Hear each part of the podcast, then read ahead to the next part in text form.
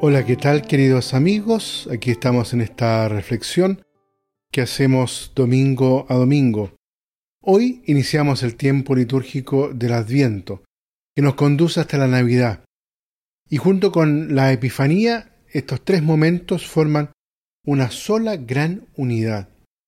Y lo importante es que abramos nuestro corazón en este tiempo, nuestro espíritu, a la esperanza, porque se acerca nuestra salvación, se acerca, como dice el Evangelio de hoy, de Lucas, nuestra liberación.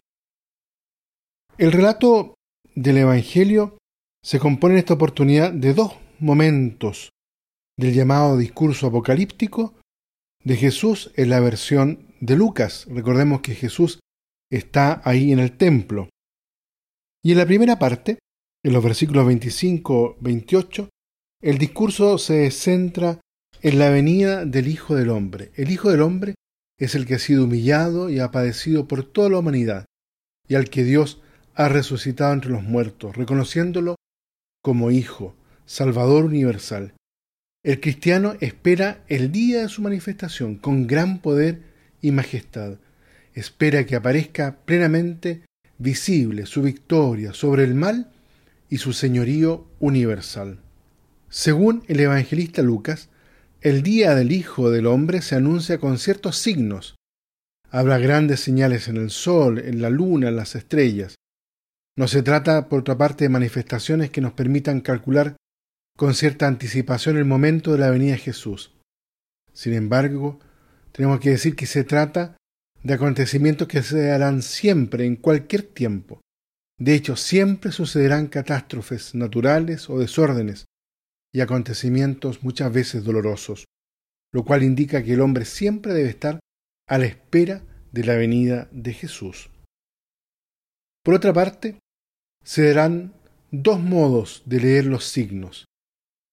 El del que espera con miedo el final de un mundo encaminado a la desaparición y la nada, es decir, la angustia, y la de otro que creyendo no infravalora el mal, pero a pesar de todo levanta la cabeza y abre el corazón a la esperanza, porque está seguro de la liberación. En la segunda parte del Evangelio de hoy resulta importante destacar los dos imperativos, procurar, velar y orar. Es preciso tener cuidado con lo que llena el corazón y apaga la esperanza. Por eso hay que estar siempre atento, hay que estar vigilando. Y aquí aparece la añadidura de la preciosa invitación a la oración, para evitar la perversa fascinación del mal y estar lúcidos, para esperar al único que da sentido a nuestra historia, al Hijo del Hombre.